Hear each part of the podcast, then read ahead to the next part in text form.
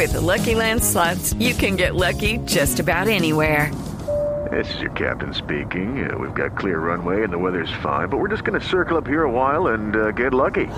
No, no, nothing like that. It's just these cash prizes add up quick. So I suggest you sit back, keep your tray table upright, and start getting lucky. Play for free at LuckyLandSlots.com. Are you feeling lucky? No purchase necessary. Void where prohibited by law. 18 plus terms and conditions apply. See website for details. Voces y sonidos de Colombia y el mundo en Blue Radio y BlueRadio.com, porque la verdad es de todos. Son las nueve de la noche, dos minutos. Aquí están las noticias. Atención, la Comebol acaba de descalificar al equipo Boca Juniors de la Copa Libertadores. Esto a raíz de los ataques con líquidos tóxicos a jugadores de River Plate en su estadio, en la Bombonera.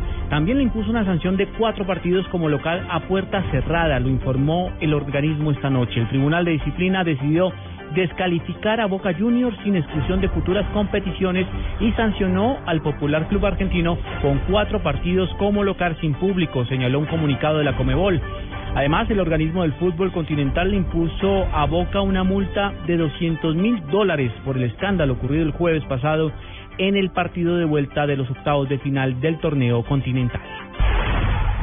En otras noticias, las FARC consideran fundamental el papel de los países garantes del proceso de paz en la verificación de las labores de desminado conjunto que se adelantarán en los departamentos de Meta y Antioquia. Julián Calderón. Alias Macías Aldecoa y alias Romaño, integrantes de la subcomisión de las FARC responsable del desminado humanitario, aseguraron que así como lo han hecho a lo largo del proceso Cuba y Noruega, los países garantes estarán presentes en todas las fases del programa piloto de desminado humanitario. Este acuerdo humanitario hace parte y tuvo origen en los diálogos que se desarrollan aquí en La Habana y por tanto los dos países garantes, Cuba y Noruega, van a estar presentes en cada una de las fases y las etapas que tienen que ver con el proyecto piloto. Fundamentalmente en la última, ¿no? Que es la sexta fase, que es ya la, la verificación y la entrega al gobierno nacional, a la comunidad local y a las comunidades específicamente en las veredas. Reiteraron los líderes guerrilleros que en el área cercana al punto donde se adelantan las labores de desminado deberá haber un desarme tanto de insurgentes como de militares y los países garantes estarán allí para verificar el cumplimiento de este protocolo de seguridad. Julián Calderón, Blue Radio.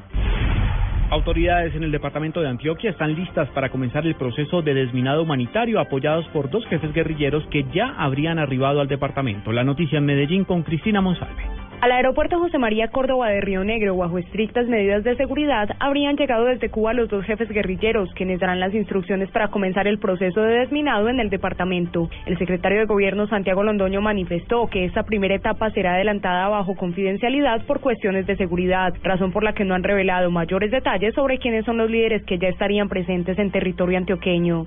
No, es un proceso maneja la presidencia de la República, el DAIMA directamente. Ellos son, eh, digamos, los que tienen las responsabilidades en terreno. Nosotros, como lo ha dicho el gobernador, estamos atentos a eh, pues eh, apoyar el proceso de desminado cuando sea necesario y nos parece que es fundamental pues que empiece lo antes posible. Las autoridades celebraron la decisión de que el desminado inicie en la vereda Orejón de Briceño, norte de Antioquia, que es uno de los territorios más afectados por este flagelo. En Medellín, Cristina Monsalve, Blue Radio. La Armada Nacional reportó una reducción del 20% en los homicidios en el puerto de Buenaventura. Oscar Murcia. Durante el ocurrido del 2015, en 70% se ha reducido el número de homicidios en Buenaventura, Valle del Cauca.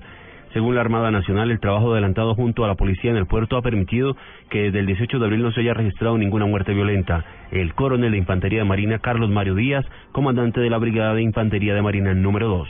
Lo que llevamos corrido del año van 22 homicidios a comparación de 72 homicidios a esta fecha del año pasado, pues eso nos da una reducción de más del 70%. Por ejemplo, el mes de febrero cerró este año con dos homicidios en contra de 28 homicidios de febrero del año pasado. Eso yo creo que dice mucho. Asimismo, durante el 2015 no se han presentado confrontaciones entre las organizaciones criminales Clan Usuga y la empresa en comparación a lo ocurrido en el año 2014 donde el 48% de los homicidios obedecieron a estas disputas. Oscar Murcia López, Blue Radio. Las autoridades buscan a un hombre que disparó de forma indiscriminada contra varias personas en Cali. Desde la capital del Valle nos informa Carolina Tascón. Según testigos en el barrio Atanasio Girardot, al oriente de Cali, un grupo de personas departían en la calle en la madrugada de hoy cuando un hombre le reclamó por obstaculizar el paso de los vehículos. El mayor José del Carmen Avendaño, comandante del Distrito 2, explica que después de un altercado, el hombre regresó armado y disparó indiscriminadamente, ocasionando la muerte de una mujer y heridas en otras dos personas. Se encuentra en, en vía pública un cuerpo sin vida de sexo femenino, quien respondía al nombre de Cintia Arabelia Perlaza Vargas, de 27 años de edad, la cual eh, momentos antes había tenido una discusión con una persona desconocida, de la cual pues eh, se está adelantando la correspondiente investigación para poder dar con la captura. Los heridos se identificaron como Johnny Grajales y Jennifer Alfonso, remitidos al Hospital San Juan de Dios de la capital vallecaucana. Desde Cali, Carolina Tascón, Blue Radio. Un nuevo hecho de violencia contra los animales se presentó en el país. En Cúcuta, un perro fue quemado con ácido. Nos informa desde la capital del norte de Santander, Juliet Caro. Los rosarienses y cucuteños rechazan lo que le hicieron al perro Tarzán en el municipio de Villa de Rosario. Le rociaron ácido en el cuerpo causándole graves quemaduras en su cabeza y en una pata. Perdió el glóbulo ocular derecho. El animal permanece por ahora bajo cuidado y protección de la Fundación Animalista Manantial, mientras los habitantes de la zona de frontera indignados piden penas ejemplares a los responsables de este caso de maltrato. María Gómez es habitante de la zona de frontera. Debía haber una pena grande contra estas personas que atacan a los animales, porque porque el, solo hecho de, de, atacarlo porque lo ven en la calle indefenso, no tiene una persona que los defienda, no tiene un protector en esos momentos, pero no sé por qué tienen que haber personas con ese corazón. El perro, quien recibe atención en la Fundación de Cúcuta, tardará tres meses en recuperarse ante la gravedad de las heridas. Informó Juliet Cano, Blue Radio. Noticias contra reloj en Blue Radio. 9 de la noche, 7 minutos. Noticia en desarrollo hasta ahora. El ministro del Interior, Juan Fernando Cristo, calificó como un avance en la lucha contra la discriminación en el país la medida de casa por cárcel Amanda Azucena Castillo Cortés y Rosalía Ramírez, rectora y veedora respectivamente del gimnasio Castillo Campestre por el suicidio del joven Sergio Rego. La cifra que es noticia, cerca de 20 mil guatemaltecos exigieron la renuncia del presidente de la Nación, Otto Pérez Molina, ante las recientes acusaciones de corrupción en su gobierno que provocaron la dimisión de su vicepresidenta Roxana Valdetti y del ministro de Energía y Minas, Eric Archila.